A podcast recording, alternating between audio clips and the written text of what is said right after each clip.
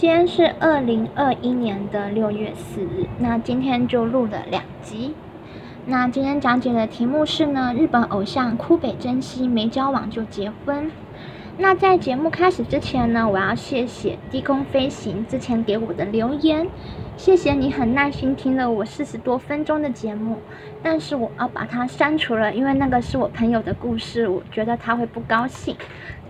那还谢谢学习记录记录在我 YouTube 上面的留言，谢谢你们给我留言呢，我都看到了，谢谢。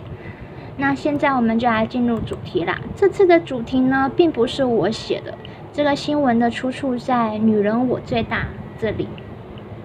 那枯北真希大家知道吗？她是改造野猪妹，还有那个花样少年少女的女主角，那个时候她真的是超红的。可是她在二零一七年的二月就完全隐退，就是完全不留恋演艺圈喽。她的老公跟她，她的老公叫做山本根史，他们相差十二岁。十二岁的概念就是一轮，代表他们的是同样的生肖的意思，因为有十二生肖嘛。那关于他们没交往就结婚的恋爱故事，让谁看到都会觉得这好像是在演偶像剧嘛。但事实上，这并不是非常容易的事情啊，因为这个山本根史啊，是暗恋加上苦追枯北真希六年，整整六年才成功娶到他心中的女神。那现在来看看他们的爱情故事吧。这个她的老公山本根史，他是对枯北真希一见钟情哦，在日剧《家有花恋》。我刚刚打结了一下，家有花样男子乘以六是第六集的意思吗？合作的两个人呢，山本根史坦诚第一眼就爱上了枯北真希了，就是一见钟情了。当时呢，他就鼓起勇气问他说：“小姐，可不可以给我电话号码？” 但是他的口气不会这么吊儿郎当。可是枯北真希就是很冷啊，他只给他经纪公司的电话。并不是他个人的电话哦。那第一回合，这个山本根史就这样 game over 了。那后来呢？他们又在日剧《我家的历史》中演夫妻。这个她的老公啊，山本根史，我一直要看他的名字，因为有点难记。饰演夫妻，山本根史原本以为说，就是在我家的历史这个剧的庆功宴，可以再看到枯北真希，然后。拉近他们的距离，这样子，然后可以培养他们的感情。可是呢，枯北真希这一次啊，居然完全都没有出席活动，就等于他一个人尴尬的晾在那边，然后等不到女生啊。那后来两个人他们第三次合作，就是演出同一部戏。那这个新闻报道没有说是哪部戏。第三次合作的时候呢？山本根史决定要火力全开，然后追求这个枯北真希啊。他总共写了四十封信给他。你要知道，我们现在这个年代，我不知道他是用打字的还是用手写的，反正写了四十封信，真的是非常有毅力的人。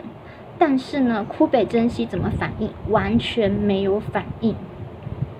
直到这个舞台剧演出的最后一天。他还是没有要到湖北真希的电话，真的是好悲哀啊！四十封信没有要到电话，之前要电话是经纪公司的电话，game over。他原本已经要放弃了，可是他又不太想放弃，他就决定说啊，你不给我电话，我再换一个方法好了，我把我的电话给你吧。那。他就把自己电话给枯北真希啦，结果想不到呢，他终于等到了枯北真希的简讯，两个人私下终于有了一点点的交集。接着呢，有一天呢，山本根史啊，他知道枯北真希他要到京都去工作了，他认为身为一个男人，人生应该有一次，要有一次是为了一个女孩抛下所有的一切，绝不后悔的冲动。就是年轻，就是要有点冲动嘛，就是有点热血沸腾的那感觉。他猜想，他不是去查的，他是猜的。他猜想这个枯北真希会搭新干线。那如果他猜错了怎么办？那不就很悲哀了吗？他就毫不考虑的很冲动买了车票就追上去哦，结果好死不死，真的被他堵到了库北真希，库北真希真的在车上。结果呢，他居然怎样？他居然立刻抽出准备好的戒指跟他求婚，以结婚为前提交往，实在太劲爆了。之前没有怎么样的交集，就马上要求婚了。在二零一五年的八月，他们突然宣布闪婚了。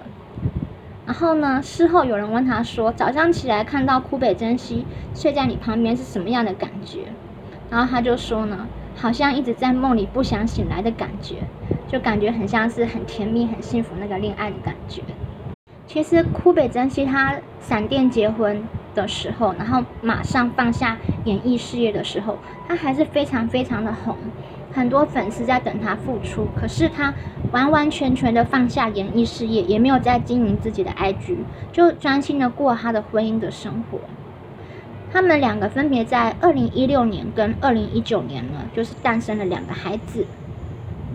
那这个三本根史啊，他平常在家会主动帮忙做家事，然后呢，他也会嗯帮忙做菜，就是厨房是他的地盘。然后他们两个夫妻呢也会一起出门买菜，然后这个嗯编辑的作者他就说，交往多久根本不重要啊，重点是婚后幸福就够了。那这部报道是在说，就是三本根史他能够成功的原因，是因为他尊重老婆的意见，他们两个直接跳过了交往的磨合期，直接步入婚姻。但三本根史有提到说，在家的时候他都要以老婆的意见为主。重视对方的意见，这样子可以降低争吵的机会。其实这句话说的很简单，但是做起来却蛮不容易的。与其抱怨对方不按照自己的方式做事呢，不如多点体谅吧。你能够接受不花太多时间跟一个人交往，然后就马上结婚吗？其实婚姻的维持不一定是交往多久，然后就结婚。因为像很多人也是闪婚，可是婚姻也是可以维持很久，像他们看起来也是很幸福、很甜蜜啊。所以有时候就是缘分来的时候，就要好好把握住啊。那今天的节目已经讲解完啦，那希望大家可以来给我留言呐。这个新闻报道的不会再删除了，因为上次删除是因为那是对方的隐私，就是不想要伤害别人，虽然没有讲到名字。那。很希望大家可以继续来收听这个节目，这个节目叫做《打不死的阿强》，我是 Nobody。